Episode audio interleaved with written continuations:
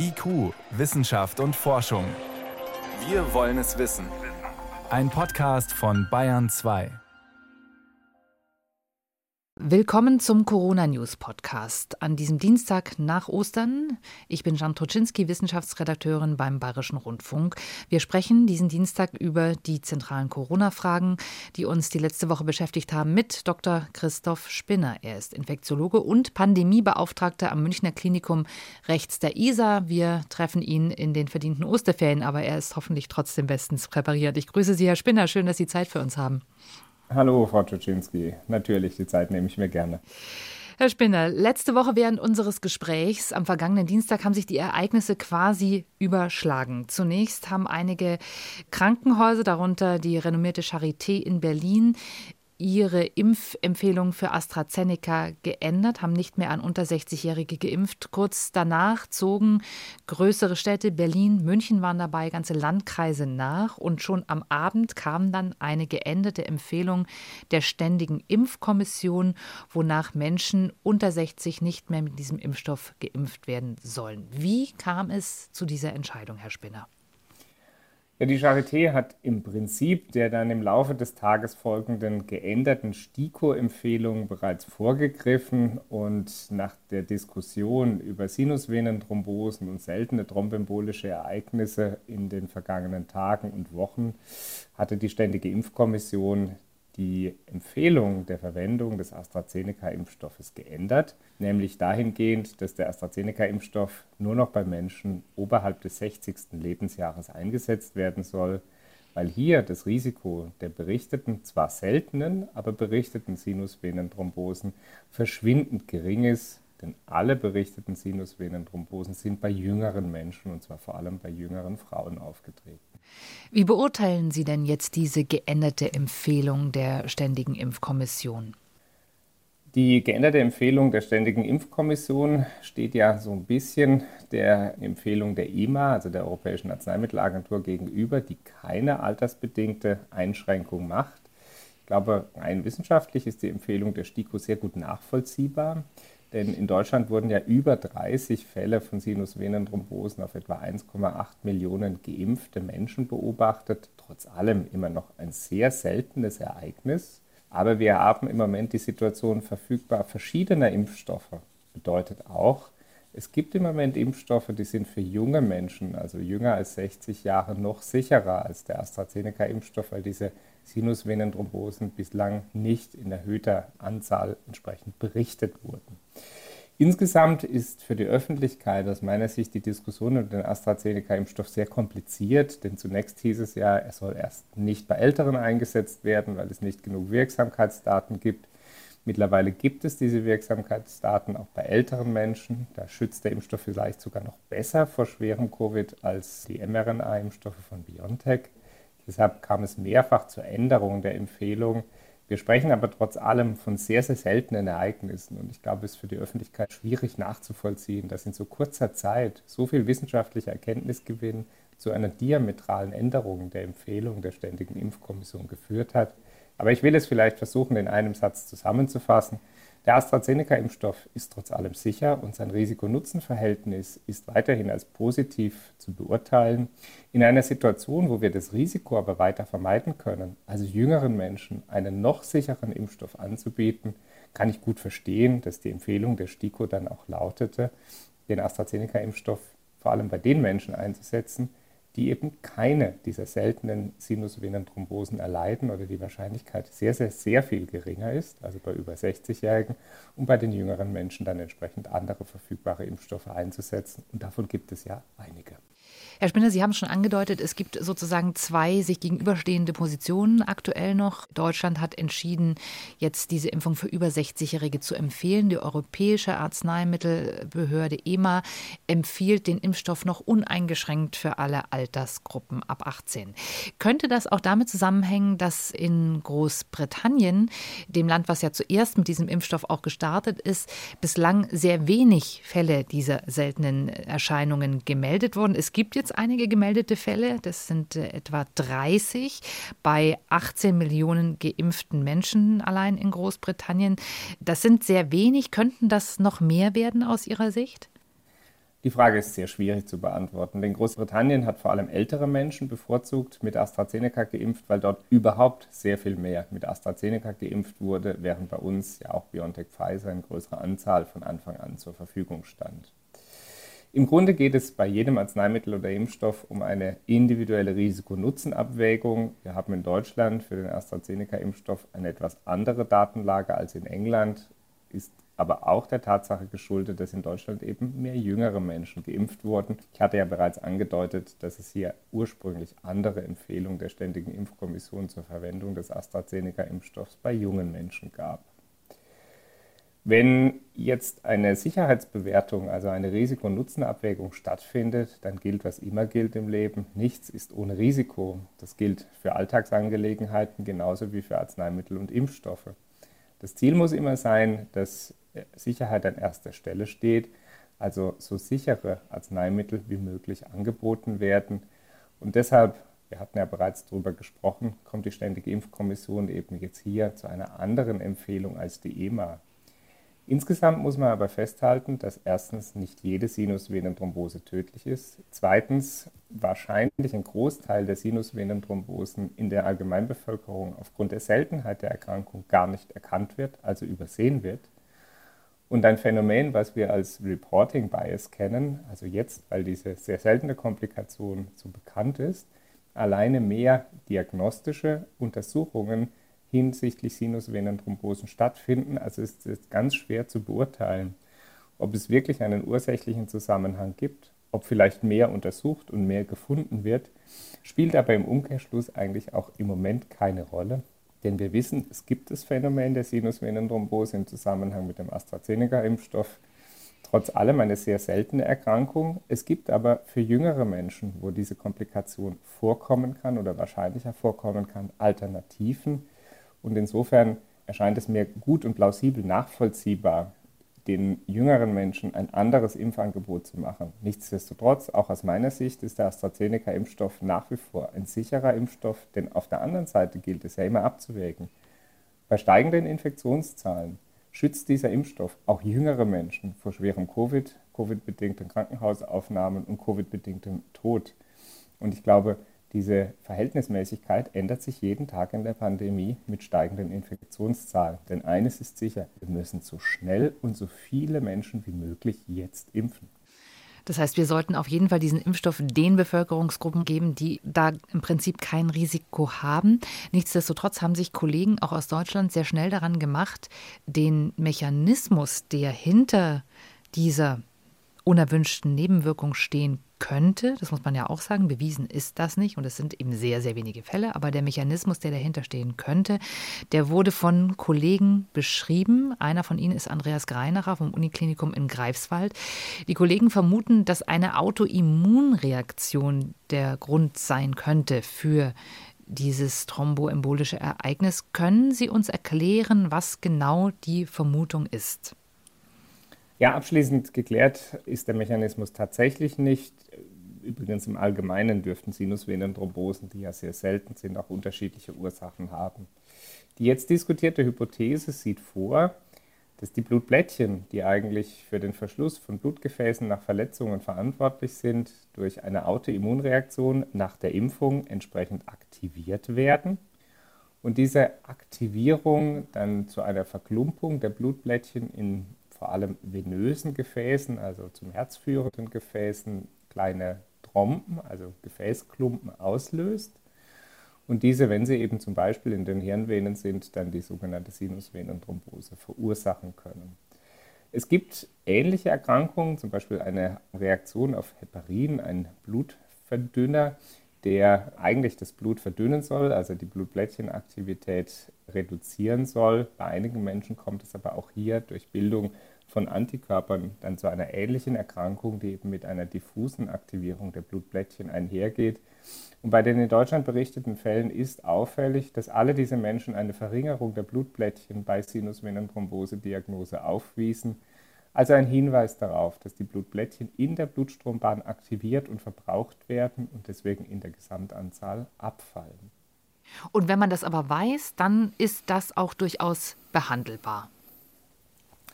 Wenn die Hypothese zutrifft, dann gibt es Behandlungsmöglichkeiten. Also normalerweise würde man bei Gefäßverschlüssen tatsächlich mit Heparin oder anderen Mechanismen versuchen, die Blutgerinnung zu hindern. Hier in diesem Fall wird ja postuliert, also in der Hypothese diskutiert, dass quasi Antikörper oder eine Überreaktion des Immunsystems diese Blutblättchenaktivierung auslösen. Dagegen gibt es tatsächlich an spezialisierten Zentren auch Möglichkeiten der Therapie, nämlich sogenannte Immunglobuline zu geben. Also eine Mischung aus Antikörpern, die dann auch diese Autoantikörper entsprechend reduzieren kann. Nur ein paar Tage nach der STIKO-Empfehlung, AstraZeneca über 60-Jährigen ausschließlich zu geben, hat es eine weitere Empfehlung gegeben oder besser eine Beschlussvorlage, nämlich es stand ja die Frage im Raum, was machen denn jetzt Menschen unter 60, die bereits eine erste Impfung mit AstraZeneca bekommen haben und dann etwa ja, zwölf Wochen später, so ist momentan die Empfehlung, ja die zweite Dosis erwartet hätten. Was passiert mit dieser zweiten Dosis? Und da hat die STIKO STIKO nun offenbar gesagt, man empfiehlt, die zweite Dosis mit einem anderen Impfstoff zu geben, nämlich mit einem mRNA-Impfstoff. Da gibt es noch keine gute Datenlage, Studien dazu laufen. Herr Spinner, wie ist es zu dieser Entscheidung, zu dieser schnellen Entscheidung der STIKO gekommen? Ja, das kann ich Ihnen tatsächlich im Einzelfall auch nicht sagen. Aber mit der Empfehlung, jüngere Menschen nicht mehr mit AstraZeneca zu impfen, erwuchs natürlich die Notwendigkeit, eine alternative Empfehlung zu machen. Jetzt wird tatsächlich in großen Studien untersucht, vor allem in England, wie die Kombination von Adenovirus und mRNA-Impfstoffen gemeinsam miteinander funktioniert, ob sie sicher und effektiv ist. Ich glaube, eine der Möglichkeiten ist natürlich, den jüngeren Menschen auch ein Angebot mit AstraZeneca zu machen, denn es kann jeder ja selbstbestimmt auch eine Entscheidung treffen, ob er das Risiko, was nach wie vor sehr, sehr gering ist, eingehen möchte oder nicht. Auf der anderen Seite braucht es für die Fläche eine Empfehlung und es bleibt dann ja auch gar keine andere Möglichkeit. Wir kennen die Kombination verschiedener Impfstoffe auch aus anderen Indikationen. Es gibt ja auch erste Hinweise darauf, dass diese Kombination von verschiedenen Impfstoffprinzipien wirksam und sicher ist. Wohler wäre einem natürlich, wenn es eine breitere Datengrundlage dafür gibt, aber zumindest theoretisch ist diese Empfehlung gut nachvollziehbar. Kann es auch möglich sein, dass bei einer Erstimpfung mit AstraZeneca vielleicht auch diese Dosis auf lange Sicht auswirkt? Die hat ja auch schon einen sehr hohen Schutz. Wir kennen inzwischen den Johnson Johnson Impfstoff. Sie kennen den besonders gut. Sie machen auch Studien mit diesem Impfstoff.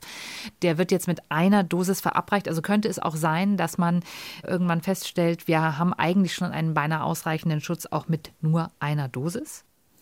Die Frage zirkuliert ja im Prinzip seit Beginn der Impfung Fast alle Covid-Impfstoffe mit Ausnahme des Johnson Johnson-Impfstoffs sind als sogenannte Prime-Boost-Strategien, also zwei Impfungen angelegt. Natürlich tritt eine Schutzwirkung bereits nach der ersten Impfung ein. Das insbesondere auch beim AstraZeneca-Impfstoff hat man ja den Impfstoffabstand auf bis zu zwölf Wochen verlängert. Also auch schon ein Hinweis darauf, dass eine gute Schutzwirkung initial eintritt und eben erst nach längerer Zeit wieder geboostet werden soll. Theoretisch wäre auch das eine Möglichkeit. Hauptproblem bleibt aber vor allem im Moment, dass wir möglichst gute Schutzwirkungen der Impfstoffe erreichen müssen, um vor allem auch die Übertragung von SARS-CoV-2 in der Allgemeinbevölkerung zu reduzieren. Und deshalb ist zumindest im Moment die Datengrundlage nicht ausreichend, um zu sagen, dass eine Impfung von AstraZeneca oder den mRNA-Impfstoffen ausreichend Schutz bietet.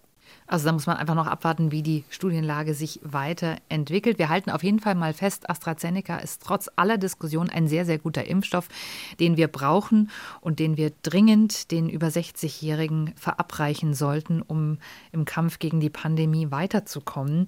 Letzte Woche während unseres Gesprächs gab es auch neue Daten zum Thema Impfung bei Kindern und Jugendlichen. Wir hatten das auch schon mal hier im Podcast thematisiert, Herr Spinner. Die Firma BioNTech kam mit Zahlen raus, wonach ihr Impfstoff bei 12- bis 15-Jährigen einen ja, hundertprozentigen Schutz vor Infektion bieten soll. Man muss sagen, das ist noch keine Studie. Die Zahlen sind jetzt noch nicht begutachtet. Das sind Herstellerangaben. Trotzdem, wie bewerten Sie diese ersten Ergebnisse, die BioNTech da veröffentlicht hat? Ja, sehr positiv, aber ehrlicherweise hätte ich auch nichts anderes erwartet. Die Impfstoffe funktionieren bei erwachsenen Menschen sehr gut, effektiv und sicher. Deshalb, äh, warum sollen sie dies bei Kindern nicht tun? Wir wissen, dass von jüngeren Menschen das Immunsystem eigentlich in der Regel noch besser auf Impfstoffe anspricht als von älteren. Insofern eine wichtige Botschaft, denn wir stehen ja auch vor der Tatsache, dass wir vor allem die Infektionsketten unterbrechen müssen. Das gilt natürlich in Schulen und Kindergärten ganz besonders. Die Impfstoffe sind bislang ja nur bei Erwachsenen bzw. bei Jugendlichen bis 16 Jahre untersucht. Die Studien, die jetzt laufen bei sechs Monate alten Kindern bis hin zum 16. Lebensjahr, sind dringend notwendig, damit der Impfstoff entsprechend auch früher eingesetzt werden kann. Denn wir müssen damit rechnen, dass die Pandemie anders nicht zum Stillstand kommen kann.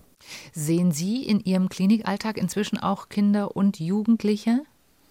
Wir behandeln am Klinikum rechts der ISA tatsächlich nur Erwachsene. Die Kinderklinik behandelt gemeinsam mit den Kollegen der Münchenklinik in Schwabing. Natürlich gibt es auch hier von Anfang an Kinder und Jugendliche mit Covid-19-Erkrankungen.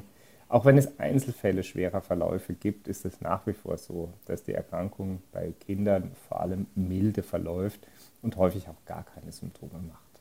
Das ist ja auch ein Teil des Problems, dass eben diese Infektionen, dadurch, dass sie quasi keine Symptome haben, eben unentdeckt bleiben, aber eben wohl auch trotzdem weitergegeben werden können. Wann könnte es denn aus Ihrer Sicht eine Zulassung für einen Impfstoff für Kinder und Jugendliche geben? Wird das jetzt schneller gehen, wenn man die Daten jetzt kennt? Also Zulassungsvoraussetzungen sind immer entsprechende Daten aus durchgeführten klinischen Prüfungen, also sogenannten Studien. Der Hersteller hat uns jetzt bereits mit einer Pressemitteilung hier BioNTech Pfizer in Kenntnis gesetzt, dass es weitere Daten gibt. Diese werden dann sehr zeitnah der Zulassungsbehörde vorgelegt und führen, wenn es jetzt keine entsprechende Auffälligkeiten gibt, in der Regel in den nächsten Wochen auch zu einer Art Notfallzulassung, wie wir es ja bislang für andere Impfstoffe gesehen hatten, oder gar zu einer regulären Zulassung. Das liegt auch im Ermessen der Zulassungsbehörde. Aber grundsätzlich sind das positive Nachrichten und ich würde damit rechnen, dass sehr rasch eine Zulassungserweiterung auch stattfinden kann.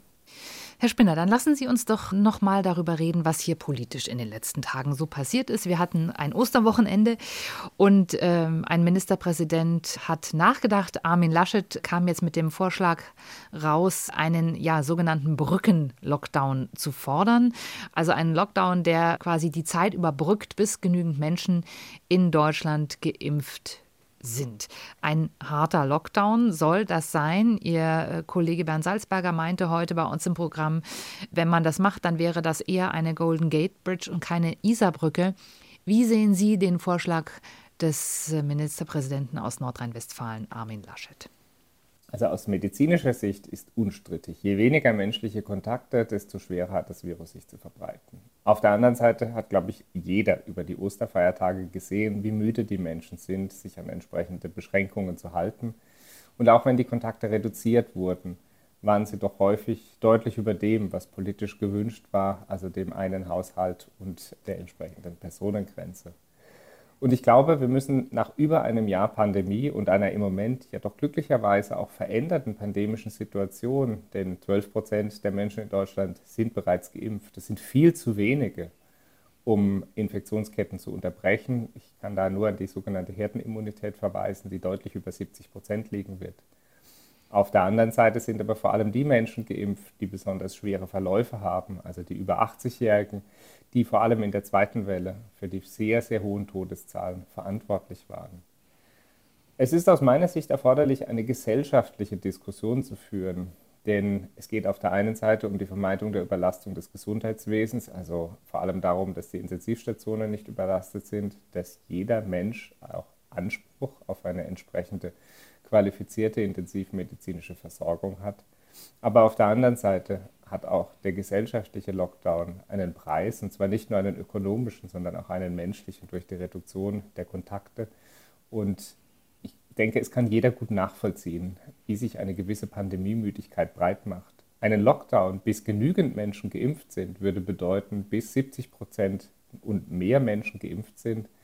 Und selbst bei bester Annahme hat die Politik ja zuletzt mitgeteilt, dass es gelingen kann, vielleicht im April bis zu 20 Millionen Menschen in Deutschland geimpft zu haben. Sie sind aber immer noch nicht genug, um der Herdenimmunität entsprechend nahe zu kommen. Das heißt, also wenn Sie sagen, der Lockdown, der wäre noch länger als eine Golden Gate Bridge und ist so im Prinzip nicht durchzuhalten, was müsste dann aus Ihrer Sicht passieren, wenn es die Inzidenz nicht ausschließlich ist, auf die man gucken soll. Was sind die Parameter, auf die wir aus Ihrer Sicht jetzt verstärkt schauen müssten? Die Frage ist tatsächlich schwierig zu beantworten, aber ich glaube, wie man im Beispiel München sehen konnte, alleine die positiven Testergebnisse in ein Verhältnis zu den Einwohnern zu setzen, führt dann auch dazu, wenn über Feiertage weniger getestet wird, dann sinkt die Inzidenz, was zu einer scheinbaren Kontrolle des Infektionsgeschehnisses führt. Ich bin mir sehr sicher, dass die Infektionszahlen nach den Feiertagen, also ab heute, wieder deutlich steigen werden und andere Länder sind längst dazu übergegangen, nicht die absolute Anzahl positiver Tests, sondern das Verhältnis, also der prozentuale Anteil positiver Tests an den gesamt durchgeführten Tests in der Inzidenzberücksichtigung zu nutzen. Denn das gibt uns einen viel besseren Überblick, wie häufig Infektionen sind. Das ist die auf sogenannte positiven Rate. Genau, die sogenannte positiven Rate. Und auf der anderen Seite hatte ich ja bereits eingeführt, dass die Sterblichkeitszahlen dramatisch gesunken sind, was erfreulich ist. Also ich glaube, es würde sich auch lohnen, einen Faktor der Auslastung des Gesundheitswesens oder der Intensivstationen in die politische Berücksichtigung der Planung von Lockdown-Maßnahmen entsprechend zu integrieren. Es gibt ja viele Epidemiologen, die sich hierzu sehr gute Gedanken gemacht haben. Eines ist unstrittig, ohne kontaktbeschränkende Maßnahmen wird es in jedem Fall zur explosionsartigen Zunahme von Neuinfektionszahlen kommen. Aber einen erneuten Lockdown durchzuführen, der in der Gesellschaft nicht getragen wird, und Sie erinnern sich vielleicht an die Bilder aus Stuttgart, wo plötzlich Zehntausende Menschen zu Demonstrationen ohne Abstand und Maske zusammenkommen, glaube ich, wird die Gesellschaft nicht tragen. Und hier eine Balance zu finden, auch noch über Wochen und Monate entsprechend an der Pandemiekontrolle mitzuwirken, wird jetzt eine der kompliziertesten Herausforderungen, der die Politik begegnen muss. Aber damit ich Sie richtig verstehe, also im Grunde sagen Sie, wir könnten wahrscheinlich mit einer etwas höheren Inzidenz leben, wenn wir äh, auch gleichzeitig gucken auf die positiven Rate und auf die Auslastung des Gesundheitssystems oder eben nochmal konkreter der Intensivstationen. Am Ende ist eine Frage, was das Ziel der Maßnahmen ist. Und aus rein medizinischer Sicht ist natürlich die Verhinderung der Infektion ein wichtiges Ziel. Aus individualmedizinischer Sicht geht es aber gar nicht um die Verhinderung jeglicher Infektion, sondern vor allem der schweren Infektion. Schwere Infektionen sind bei jüngeren Menschen sehr viel seltener, aber eben nicht unmöglich. Auf der anderen Seite muss vor allem der Teil der Menschen mit entsprechenden Risikofaktoren für schwere Covid-19-Verläufe möglichst rasch geimpft werden. Dann sinkt auch die Todesrate und Darauf kommt es uns ja entscheidend an, die Todesrate und die Rate schwerer Infektionsverläufe zu reduzieren. Dabei ist die Impfung wirksam, um dann wirklich die Kontaktketten zu unterbrechen. Dafür braucht es die Herdenimmunität. Und da gibt es einen Faktor, den wir bislang noch nicht diskutiert hatten.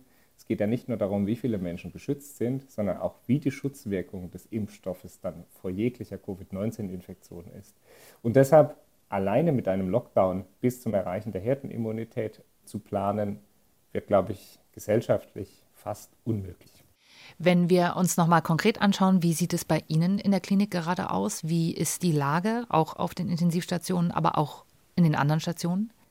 Also auch wir beobachten inzwischen ein Phänomen, was viele andere Häuser sehen. Die Normalstationen sind zwar benötigt, aber haben lange nicht mehr die Fallzahlen wie in der zweiten Welle.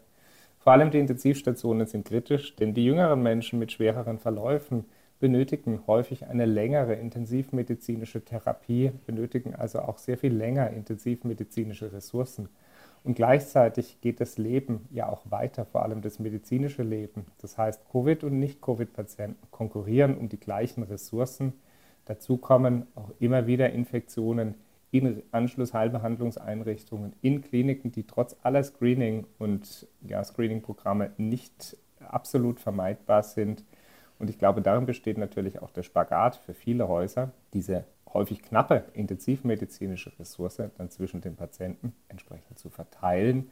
Und deshalb fordern auch viele intensivmedizinische Kollegen weitere Einschränkungen. Denn was nicht funktionieren wird, ist eine deutlich steigende Fallzahl bei gleichzeitig Fortführung des normalen Krankenhausbetriebes. Das heißt, ist es auch bei Ihnen schon so weit, dass Sie bestimmte Eingriffe, die man schieben kann, auch tatsächlich verschieben? Es gibt ja zumindest in Bayern nach wie vor noch gewisse gesetzliche Regelungen über das Verschieben planbarer Eingriffe, der auch wir natürlich nachkommen. Hauptproblem ist aber vor allem das große, vor allem Tumoreingriffe, und ja andere schlecht verschiebbare Eingriffe den Bedarf von Intensivmedizin nach sich ziehen und nicht die kleinen, sehr gut planbaren, kosmetischen oder eher Routineeingriffe. Das heißt, das ist auf jeden Fall spürbar, dass es aber doch zu einer gewissen Verschiebung kommt, auch in den Krankenhäusern, selbst in einem Klinikum wie dem Ihren.